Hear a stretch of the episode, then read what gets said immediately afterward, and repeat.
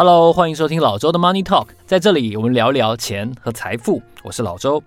今天首先一开始啊，我要跟大家分享一下我看到的这个听众的留言，很有意思，所以特别要读出来。呃，这是一位台北的小派哦，他留言关于我们上一次讲这个大企业、龙头企业分拆的过程这一集哦，他就讲说很精彩的 GE 兴衰史，谢谢老周的说明分享。我曾经在 GE 服务过五年，听到这样的分享很开心，也很有感触。看过曾经的辉煌，对比今日，真的是满满心酸啊，很有趣。我其实觉得，也许是年纪的关系，也许是这个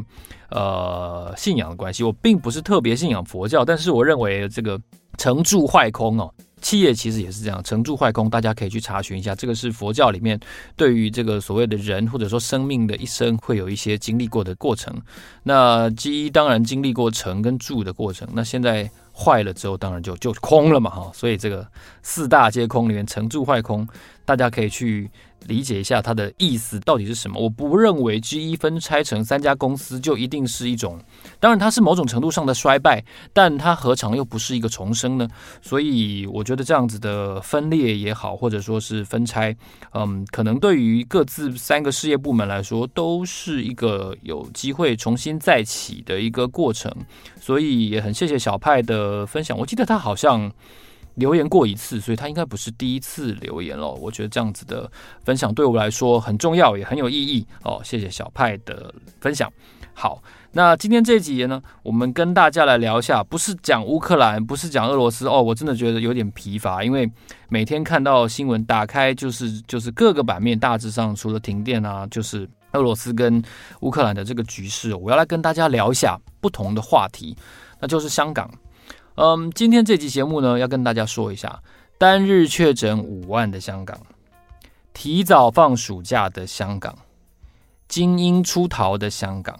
都是现在的香港。就是你看到这个，已经香港其实现在哦，在全世界都关心俄罗斯跟乌克兰的同时呢，我我们更要做一些不同面向的关注跟分析嘛。所以我就选了我最熟悉、我最热爱的香港。香港现在的局势，我认为非常的吃紧，真的非常的吃紧。我我甚至认为它的它的风雨飘摇的程度，其实不下于现在的乌克兰。怎么说？我刚刚说单日确诊五万嘛，哦，不是一天而已哦。各位听众，是连续两天都确诊五万了，大哥大姐啊，连续两天都是五万多人确诊了。这个香港第五波疫情开始到现在，已经是三十三万，将近三十四万人得病了。哦，这是官方的讯息，所以现在还有一个很吃紧的情况呢，就是说现在这么多人确诊哦，其实香港的医疗体系是濒临崩溃的哦，就是因为香港主要是公立医院的体系嘛，哦香港分成公院跟私院，那私立医院当然可想而知，它的收费是比较贵的，所以我们也在香港的媒体上看到一些讯息哦，他说如果你确诊的人哦，确诊者。要住香港的私立医院的话呢，香港私立医院前两天传出哦，用当然都讲，我想这是用口头的，就口头跟病人讲说，你住一天十万，十万港币啊，大哥，谁住得起呀？是李嘉诚吗？哦，谁住得起一天十万港币的医疗费？当然就跑了，就就只能就只能转院到公立医院。哇，那当然公立医院造成的这个。医疗上、人力上或者说设备上的压力就非常巨大了，因为已经陆续看到一些消息，就是说有一些特定的公立医院，它的呼吸器哦已经没有了，已经用完了。然后呢，因为香港的这个面积是比较小的，所以它的医院容纳不了那么多突然间塞入的这个病患，那造成一个现象就是说，很多很多的临时治疗区在门口哦，在。墙旁边，总之是在室外的地方，那就摆放了大量的病床，然后确诊者或者是疑似确诊者，或者是呃其他的病患就被推在户外哦，吹着寒风，在寒风中等待。那就出现一个情况，就是说医疗人员的数量远远不够于支援这些病患，那就出现医疗人员身心非常巨大的压力，甚至是精神崩溃这样子的的问题哦。那确诊者死亡的数字呢，其实也增加了。大家如果可以看一下哦，这个我在播出的时候，我会附上这个确诊者每百万人的确诊者跟死亡人数的连接，都是一个非常垂直陡峭的这样子上去的趋势。其实。韩国也是这样子，现在这样，韩国前两天单日确诊二十二万例哦。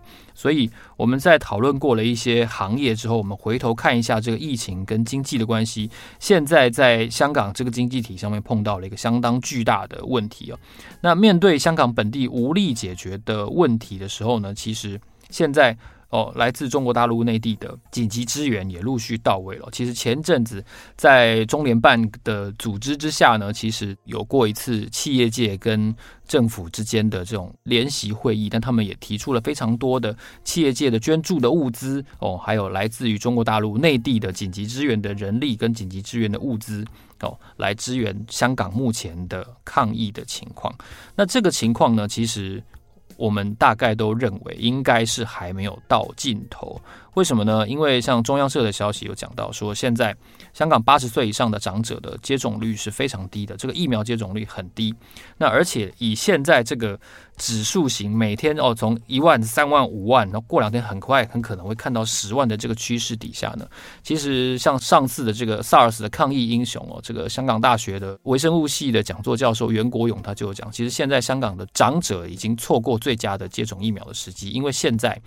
是指数型快速上升的这个这个数字，那除非看到横向发展的确诊者和什么叫横向发展，就是昨天一万哦，下个礼拜一也一万这样子的数字的时候，才能够相对的肯定说香港目前的疫情已经到了几乎一个顶端的情况了。那香港在这个居住环境这么窄小逼迫的情况下，会出现诶很多的污水检测出阳性数据，这个其实是不让人意外的。那我们在讨论说，诶，香港不是说要动态清零吗？然后或者说什么什么，总之要清零吗？吼，那这个情况其实觉得讨论现在已经不太实际了。为什么？我们从疫情现在的一个现实情况来看哦，就是据我所知，现在因为这个营业限制的关系哦，就是说很多的场所没有办法开门嘛。好，那人员没有办法出门上班，哦，所以。香港最有名的什么美食哦，很多大批的餐厅。我我我认识一个朋友，他在香港开了一个餐厅，曾经呃入选过米其林的这个必比登，也前一阵子也也被迫关门了，就说重开无期哦，但是只能先歇业以待时机了哦。那同时，其实现在。物资其实是不缺的哦，就是不缺货，也不缺食物，但是缺的是什么？缺的是跨境运输的司机，因为有不少的这个呃交通行业的人员，特别是往来中港两地的司机哦确诊了，所以其实物流的供应哦比以往慢相当的多。那我们其实都知道，不管是肉类也好，冷冻肉，然后或者说是蔬菜哦，白米，其实香港主要都是依赖中国大陆的供应嘛，乃至于自来水其实也是。那主要是。司机确诊的人很多，那甚至呢没有人杀猪哦。这个屠宰行业也碰到了一些问题，所以市面上的供应，如果我们去看最近香港的一些报道的话呢，食物是严重的吃紧的。这个青菜啊涨价涨得很严重，然后很快的。一上一上摆上桌面，很快就被扫光了。所以呢，这个中国大陆支援他们的一些人力呢，也包括了这个哦屠宰行业，包括这个行业进去呢，才能够陆续的把这样子的情况给解决。哦，到目前为止，其实到到我们录音这一天为止，其实还是很吃紧的。那像是这个呃万宁啊，然后像是百家啊这些超市，也有一部分的的分店哦，因为这个抗疫的问题的关系，所以就先关门哦一带。所以像饮食。哦，交通哦，甚至是很多市面上的各行各业，其实都是非常的怎么讲呢？杜小月吧，可以这么说。而且在这个同时哦，其实香港政府推出了一个政策，那让很多的呃外籍的精英哦，这个这个。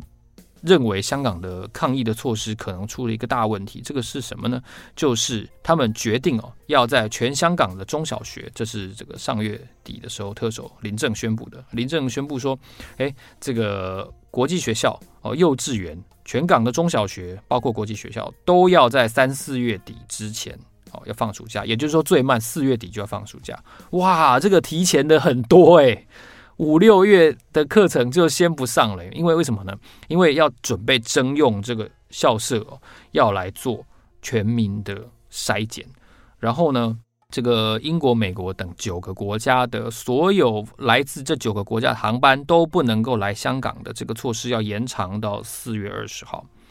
哇，各位听众朋友，香港国际机场是全世界最重要的机场之一。台湾跟香港之间的航线往来的航线，常年占据全世界的航班呃密集排行榜的第一名，世界第一名就是台湾跟香港之间的航线。那这也凸显说，香港国际机场作为一个亚洲级的区域中心的地位。可是重点是，香港有这么多外籍的人才，这么多外籍的高管哦，这些人他们的小孩哦。三四月就要放暑假嘞，那换句话说，要多两个月的时间在家里跟爸妈大眼瞪小眼。那爸妈到底要不要出去上班？我已经要 working from home 了，我还要在家跟孩子大眼瞪小眼，然后，然后我哪都不能去。所以这件事情对于香港的专业人才的信心出现了一个相当大的考验。好。我们看到的一些事情是说，诶，这个官方的这个 PCR 的检测都绕了医院好几圈，每一个医院都要等好几个小时哦。那在这个同时哦，我们的外籍人才，香港外籍人才还要哦面对这么长的暑假，我的天哪，他们其实哦对于香港的这个信心是缺乏的哦，信心是下降的。再加上说，其实香港到目前为止入境还是要隔离嘛，哈。那很多的，特别是金融业哦，在《华尔街日报》就有提到，就是说香港的金融业的一些高层人才，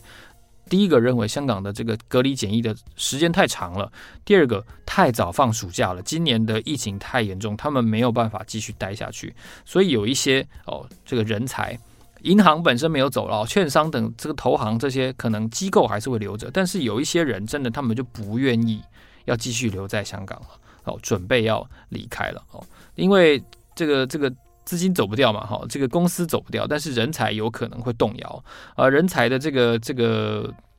分散跟转移呢，可能对于香港的的招聘来说，会碰到一个比较大的问题。因为你想想看，其实香港就是一个聚财之地嘛，哈。我们在二月底看到一个数据，跟大家分享，单周有两万多个人离开香港。单周依照这个香港的统计的话，但是二零二一年的同期哦，就是二月第四个礼拜